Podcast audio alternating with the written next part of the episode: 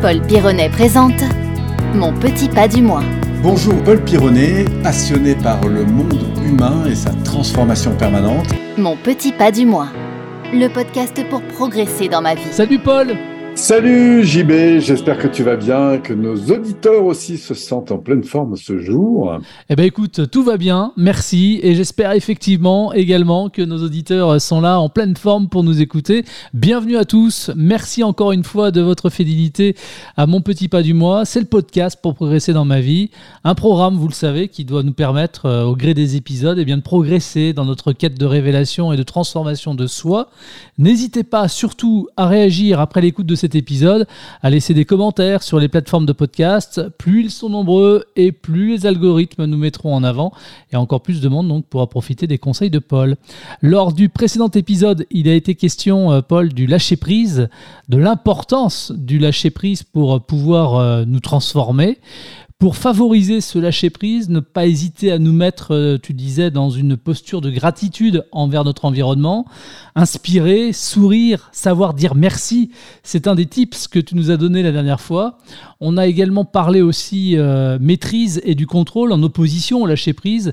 Vouloir tout contrôler, est-ce que ça ne traduit pas non plus finalement un manque de confiance en soi? Eh bien, parfois, Parfois, et même assez souvent, puisque c'est l'insécurité intérieure qui fait que du coup, je vais redoubler de contrôle sur l'environnement.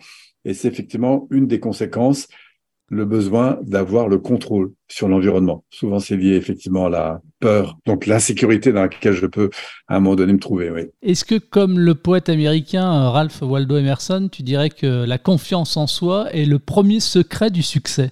Je sais pas si c'est le premier, mais en tout cas, c'est un secret important. Si ce n'est pas un secret, en tout cas, c'est une vérité importante parce que la confiance en soi, c'est à partir de cette posture qu'on va pouvoir justement se positionner à la fois à l'égard de soi-même déjà, la confiance qu'on s'accorde à soi dans la capacité peut-être euh, à avoir des idées euh, positives, constructives, intéressantes pour les autres, mais aussi dans le ressenti qu'on peut euh, avoir à l'égard bah, de ce que l'on vit, de ce que l'on observe, de voilà, de la manière dont on va se positionner dans une situation ou une autre. Et donc, non seulement il y a besoin de cette confiance intérieure, mais il y a aussi besoin de la confiance de l'environnement, parce qu'effectivement, si je suis dans un environnement avec l'idée toujours en arrière-plan que le monde est là pour me juger, m'évaluer, euh, et de fait, je me retrouve donc en insécurité à l'égard de la manière dont je peux être perçu, eh bien, on peut comprendre que cette disposition d'esprit à l'égard de moi-même ou des autres basée sur justement la dévalorisation, eh bien, peut entraîner fortement ce manque de confiance et donc du coup, par conséquent, une difficulté à exister, à rayonner et donc du coup à briller dans ce monde. Or, je crois que pour euh, évoluer, bah, c'est la base en fait, c'est d'accepter l'idée que bah, on est quelqu'un d'intéressant et que ça vaut le coup justement de, bah, de rayonner, d'oser. Alors pour toi, Paul, histoire de, de poser les choses, avoir confiance en soi déjà, ça veut dire quoi? Ça sous-entend quoi surtout? Alors c'est une bonne question parce que quand on parle de, confiance, on peut aussi parler d'estime, on parle, bon, il y, a plein de façons de se définir. Pour moi, la confiance, c'est la capacité que je ressens à maîtriser un processus. Par exemple, on me demande de faire une omelette, est-ce que j'ai la confiance en moi pour faire une omelette ou est-ce que je voudrais euh, parler en public? On me demande de faire une conférence, est-ce que je me sens en confiance pour euh, dérouler cette conférence. Donc la confiance, évidemment, ça renvoie à un sentiment intérieur, mais aussi à une capacité. C'est un sentiment que j'ai à la capacité à faire une chose, donc à maîtriser, on va dire, un, processus. Justement, dans cette dimension de confiance, bah, je peux parfois c'est pour ça que c'est subtil, parce qu'il y a une dimension qui est très émotionnelle et puis une dimension qui est plus en référence avec euh, l'expérience que j'ai éventuellement déjà eue dans un domaine et qui fait que je peux le, renouveler et qui est plus l'idée de la maîtrise d'une chose. Donc, euh, mmh. ça peut être la maîtrise d'une connaissance, la maîtrise d'un processus, la maîtrise d'un discours ou tout simplement oser m'ouvrir bah, à l'inconnu et puis me mettre un peu ce que j'appellerais en, en mode flow, c'est-à-dire accepter l'idée que c'est l'instant qui fait l'enseignant et donc c'est l'instant à partir duquel je vais créer en fait en permanence qui demande aussi une confiance. Oui. Et qu'est-ce qui explique à l'inverse une perte de confiance en soi ou quels vont être les facteurs qui peuvent expliquer cette absence de manque de confiance ou de perte de confiance ou de reflux de confiance? Alors je pense qu'il y a au moins deux dimensions, il y en a probablement d'autres, mais La première, c'est l'expérience qu'on a ou qu'on n'a pas, qui a été bonne ou moins bonne. Est-ce que j'ai des références qui sont plutôt euh, positives, auquel cas sera plutôt une incidence positive. Si j'ai déjà fait deux ou trois conférences avec tel ou tel public et que ça s'est plutôt bien passé, ben évidemment, je monte en confiance à l'égard du fait de recommencer, de renouveler l'opération. Si maintenant ça s'est mal passé, j'ai donc des références qui ont été plus difficiles, eh bien c'est clair que c'est un peu compliqué de maintenir éventuellement un sentiment euh, positif face à des contextes identiques. Mais je crois que le point le plus important n'est pas seulement dans la référence, c'est surtout dans le langage que je vais me tenir, parce qu'après tout, je peux avoir eu des échecs et à partir de là me dire, bon, analysant ces échecs et tirant des enseignements sur quel axe justement, j'ai besoin de retrouver un peu plus de structure ou de connaissances ou, de contenu. En fait, ça, c'est le facteur donc qui est plutôt le facteur fonctionnel. Hein. Est-ce que est-ce que j'ai déjà bien réussi? Si oui, bah, tant mieux, je peux recommencer. Sinon, bah, je peux tirer des enseignements et progresser. Et puis il y a le facteur qui est plus émotionnel, qui peut être lié au fait que la première fois, ça ne soit pas très bien passé, mmh. mais après tout, je me dis OK, je recommence et puis je verrai bien. Et là, si je suis plus dans un flow, dans une présence, une qualité de, de présence, bien sûr, à, à l'environnement, mais surtout à moi-même, ben, je peux retrouver peut-être un élan plus créatif et retrouver ce fameux flow qui va faire que, alors que ça n'a pas été forcément très bon la première fois, la deuxième, ça peut être un peu mieux. Donc, je pense que ce qui va être le facteur, là, pour le coup, le plus important, ça va être le discours qu'on se tient, le message que je me donne. Et on le voit notamment quand on fait de l'accompagnement de personnes comme ça face à des situations qui peuvent être stressantes. Je pense à une compétition, à un entretien important ou quoi que ce soit. Bien, on va voir que c'est plutôt la communication intrinsèque que la personne a avec elle-même, bien sûr en référence avec soit les références qu'elle a déjà eues ou pas, mais surtout le discours qu'elle se tient qui va avoir un impact justement sur le ressenti dans lequel elle va se retrouver. On voit que le discours qu'on peut se tenir est hyper important pour justement gagner en confiance en soi. À l'inverse, si on a un discours qui est démobilisateur, entre guillemets, est-ce que le manque de confiance ne va pas entraîner un manque de confiance supplémentaire? Absolument. C'est d'ailleurs comme ça que le cerveau fonctionne. C'est-à-dire que quand je perçois une situation future, je l'analyse en fonction de mes références passées. Ces références, elles sont à la fois visuelles, elles sont auditives et elles sont kinesthésiques, c'est-à-dire liées au ressenti. Donc, si moi, j'ai déjà eu des références qui ont été compliquées sur un plan visuel, parce que je me suis vu échouer, mon cerveau va évidemment anticiper le même risque. Par exemple, je faisais du cheval et puis en sautant une barrière, bah, j'ai eu un mauvais truc qui s'est passé, donc je suis tombé de cheval. Évidemment que mon cerveau, lui, il a enregistré la première séquence sur un plan visuel, parfois sur un mode auditif et bien sûr sur un mode kinesthésique. Donc du coup, il y a un risque d'avoir un aiguillage sur la problématique. Donc du coup, il faut que je corrige ça. C'est ce qu'on fera d'ailleurs dans nos techniques de neuropréparation, hein, c'est-à-dire préparation par exemple avec la, la PNL, où on va anticiper la situation. C'est-à-dire que pour enrayer le système, je vais demander à la personne de penser à la situation future. Quand je dis penser, c'est à la voir, à la voir de façon dissociée et d'identifier si au fond ça se passait au mieux ça se passerait comment?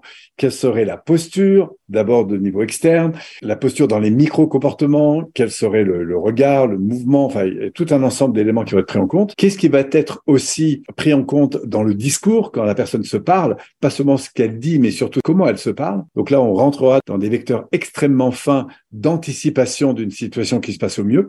Et puis enfin, si elle se voit au mieux, au fond, qu'est-ce qu'elle va déterminer comme, comme énergie, en fait, qu'est-ce qu'elle va observer en elle-même comme énergie qui va s'exprimer, c'est-à-dire dans quel état physiologique est-elle et comment elle va entrer dedans et à partir de là, on va informer en quelque sorte par anticipation notre cerveau droit, celui qui se représente les choses, pour justement, eh bien, calibrer, si je puis dire, ou préparer le système nerveux à prendre le bon circuit, c'est-à-dire à identifier une situation euh, positive. C'est souvent, ce qui se passe, c'est-à-dire quand on croit à une situation, parce qu'on se dit, ouais, je suis sûr ça a marché, eh bien, le cerveau, lui, par anticipation, il voit les choses telles qu'elles devraient être, telles que la personne a envie de les vivre. Mmh. Si par contre elle est insécurisée, eh bien du coup, ce qui se passe dans sa tête, c'est qu'elle voit surtout, c'est pour ça qu'elle va rentrer en stress, eh bien elle va avoir des informations euh, perçues, visuelles, auditives ou kinesthésiques qui sont évidemment euh, différentes. Et c'est pour ça que le système nerveux lui va énormément réagir à ce discours, bien sûr, mais aussi à ces représentations dans lesquelles nous sommes. La méthode Coué, finalement, ça fonctionne? Ça a toujours fonctionné et ça fonctionnera de mieux en mieux et de plus en plus. Quand je dis de mieux en mieux et de plus en plus, c'est-à-dire qu'on prend ce facteur d'une manière beaucoup plus sensible aujourd'hui qu'on le faisait avant. Donc ça marchera toujours. Évidemment, on le voit dans le milieu du sport pour en avoir euh, fait. Il y a des jours où on le sent, il y a des jours où on le sent pas. Il y a des jours où on a envie de tout arracher, et puis il y a des jours où, voilà. Et en fait, quand on regarde d'un peu plus près ce qui se passe dans la tête, dans notre tête, hein, au niveau des représentations cerveau droit, on n'a pas les mêmes représentations quand on sent un truc et qu'on a vraiment envie d'y aller ou quand on sent pas trop un truc et qu'on se doute justement qu'on a des doutes, qu'on a des craintes, qu'on a des peurs qui vont effectivement euh, enrayer en quelque sorte un peu le, système. Donc ce vecteur émotionnel dans la préparation mentale, je parlerai de préparation mentale et émotionnelle, c'est effectivement un vecteur très très important quand on parle de, confiance en soi. Alors avant que je ne fasse ta connaissance, Paul, et donc que je m'intéresse d'un peu plus près à la PNL, pour moi euh, PEA, cela voulait simplement dire euh, plan épargne en action. Et puis en suivant sur Internet, j'ai appris la signification de, ces trois lettres hein, que représente chacune finalement un pilier P comme pensée, E comme énergie et A comme action. Comment justement fonctionnent ces trois piliers? Comment surtout s'articulent-ils entre eux? Alors c'est un peu comme un tabouret à trois pieds. On a d'un côté le mental, dans lequel je vais avoir euh, toutes mes représentations mentales, voir, entendre, ressentir. C'est ce que je vais capter sur un plan des canaux sensoriels, en fait. De l'autre côté, on va avoir la réaction neuro-émotionnelle, qui est donc dans l'énergie, dans le ressenti, c'est le deuxième pilier de mon tabouret, et de nos pensées et de nos émotions vont découler nos comportement, notre attitude.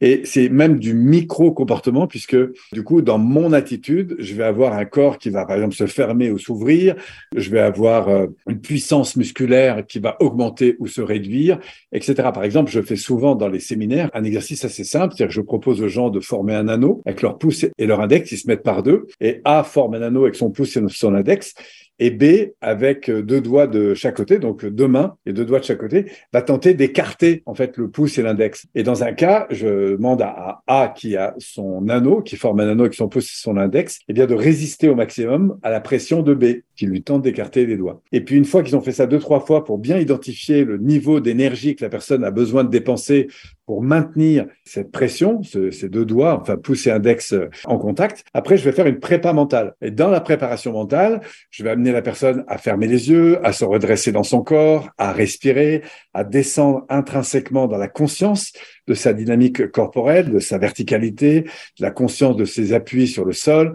voire même l'inviter à imaginer comme des racines qui descendent profondément dans le sol, qui s'étendent en périphérie autour, un peu comme si elle était reliée comme un arbre branché là dans le sol depuis 200 euh, ans, et puis peu à peu je la remonte en quelque sorte dans sa conscience de son énergie, non seulement à l'égard du sol, mais aussi dans ses jambes, dans son bassin je lui fais visualiser dans son bassin cette source d'énergie qui rayonne dans l'ensemble de son corps et je l'invite à canaliser cette énergie, un peu comme si elle sentait un flux d'énergie qui circule dans son thorax, puis dans son épaule, en lien avec la main qui a le pouce et l'index en forme d'anneau. Mhm. Et puis je, l'invite à, à prendre conscience de cette énergie qui s'écoule dans son épaule, dans son bras, son coude, son avant-bras, son poignet, et qui vient tourner de plus en plus rapidement dans son doigt et dans son pouce jusqu'à former comme un anneau en, acier. Donc, j'insiste beaucoup sur cette représentation. Et puis, je lui fais même visualiser l'idée que son partenaire vienne à nouveau tester, comme il l'a fait il y a quelques minutes, de nouveau la pression. Et alors qu'il sentira la pression de ses doigts, de d'amplifier encore la conscience de cette énergie qui tourne de plus en plus rapidement dans le doigt et dans le pouce, de façon à augmenter encore la, puissance musculaire qui est dans le doigt et dans l'index jusqu'à former un anneau, un anneau en acier. Donc, tout ça, c'est un phénomène hypnotique, mais on voit comment le cerveau va démultiplier la conscience de cette énergie. Et puis, je demande à B de venir à nouveau tester. Et là, j'ai une résistance qui peut se multiplier par deux, voire par trois, en fait.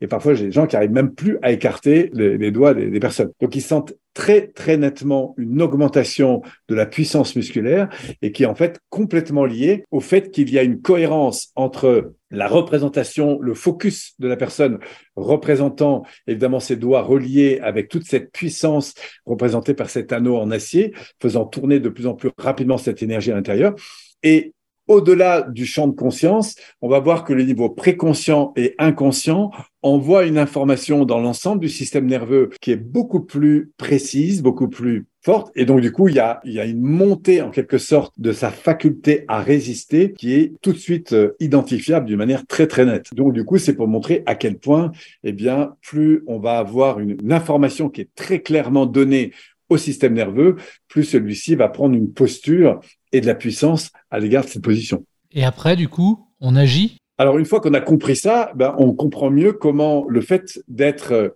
par exemple, dans un discours dévalorisant de soi, ben, ça va déstabiliser. Le fait d'avoir des images de soi pas forcément au meilleur de nous-mêmes, ça va déstabiliser. Donc nous, qu'est-ce qu'on veut faire? On va amener la personne à prendre conscience du fait que quand elle anticipe une situation, c'est très important qu'elle puisse se représenter cette situation en mode cerveau droit, voir, entendre, ressentir, en intégrant dans cette représentation de manière la plus spécifique possible, la plus complète possible, des informations qui sont en référence avec ce qu'elle veut réellement. En l'occurrence, se sentir au meilleur d'elle-même, puissante, alignée, enfin ce qu'elle veut, quoi. Et de façon à pouvoir anticiper au niveau du cerveau des circuits neuronaux qui seront beaucoup plus en phase avec ce qu'elle veut. C'est ça qui va donner aussi une faculté de, de confiance dans une faculté à, je sais pas moi, à faire un exercice ou quoi que ce soit d'autre. Bon allez Paul, je te propose de marquer une pause dans ce double épisode consacré à la confiance. On va se retrouver maintenant dans 15 jours pour un tout nouvel épisode de Mon Petit Pas du Mois, le podcast pour progresser dans ma vie. On attend évidemment vos réactions sur les plateformes de diffusion. N'hésitez pas non plus à apporter une petite notation, ça permettra au programme d'être mieux exposé. Salut Paul Salut à tous C'était Mon Petit Pas du Mois, le podcast pour progresser dans ma vie. Un programme disponible sur l'ensemble des plateformes de diffusion de podcasts.